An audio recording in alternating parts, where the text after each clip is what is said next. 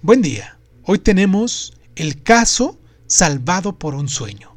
Comenzamos. Cierra los ojos, cierra los ojos, cierra los ojos, Si escuchas que alguien se acerca, no temas. Todo estará bien.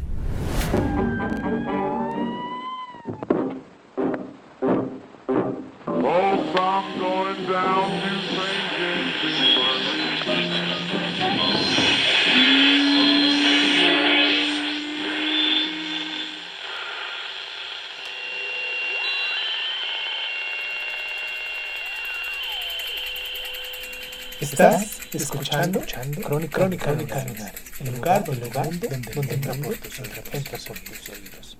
Bienvenido. Es posible para el ser humano, bajo una fuerte presión emocional, lograr comunicarse entre sí por medio de un proceso mental que todavía no hemos logrado comprender o analizar. Siempre se han registrado casos similares, pero ninguno tan extraordinario como el de la joven que desafió a las autoridades y que creyó en sus sueños con resultados sorprendentes.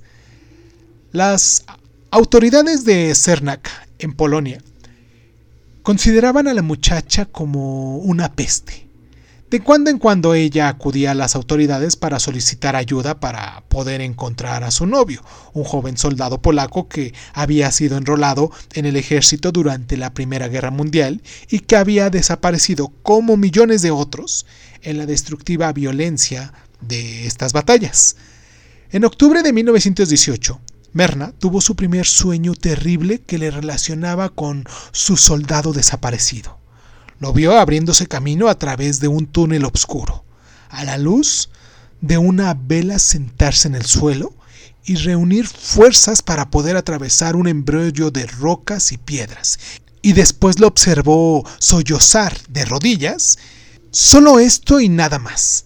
Misteriosamente el sueño se repitió varias veces y de repente, a mediados de verano del 1990, la escena cambió ligeramente. En su sueño, ella vio un castillo que se ergía al borde de una colina. Una de las torres del castillo estaba destruido y de ella quedaban solo escombros de piedras y madera. Al aproximarse al montón de escombros, oyó una voz que pedía ayuda. Reconoció la voz inmediatamente como la de Stanislaus, que había desaparecido desde un año pasado. La voz provenía de aquel montón de escombros. Ella había intentado levantar las piedras, pero resultaba demasiado pesada para sus fuerzas. Con tristeza regresaba y el sueño se desvanecía. Cuando este sueño volvió a repetirse durante varias noches, Berna habló con su madre y ésta le comunicó con el cura del pueblo, quien naturalmente se mostró escéptico. Atribuyó las pesadillas a la enfermedad mental de la muchacha, cuyo corazón estaba sufriendo. Pero Merna no podía ser derrotada con tanta facilidad. ¿En qué lugar podía estar ubicado el castillo con la torre semiderruida?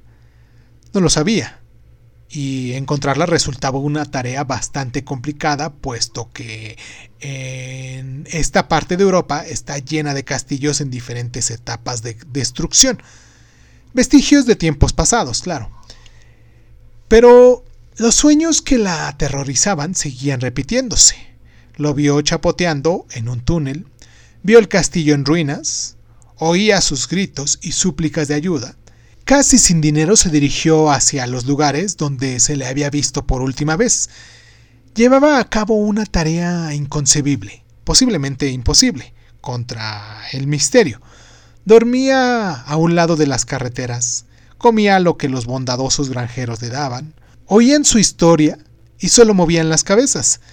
La guerra había dejado tantas historias tristes a su paso y tantos castillos en ruina ¿Quién sabe? El 25 de abril de 1920, ella llegó a la cima de una colina cerca del pequeño poblado de Slota, al sur de Polonia. Berna miró hacia el castillo que se encontraba en la cima arriba del pueblo y gritó de alegría. ¡Ahí está! Exactamente como lo había visto en sus sueños. Corrió hacia el pueblo por el camino polvoriento mientras las lágrimas inundaban sus mejillas y cayó en el jardín de la plaza a un costado de la fuente. Una multitud pronto se le reunió alrededor.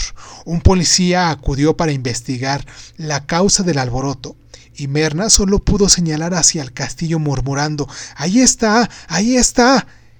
El policía no estaba impresionado. Naturalmente el castillo estaba ahí como siempre lo había estado desde cientos de años. ¿Por qué armar tanto alboroto por ello? Merna contó su historia y nadie le creyó. Las muchachas con una enfermedad de amor siempre han sido consideradas capaces de realizar extrañas cosas.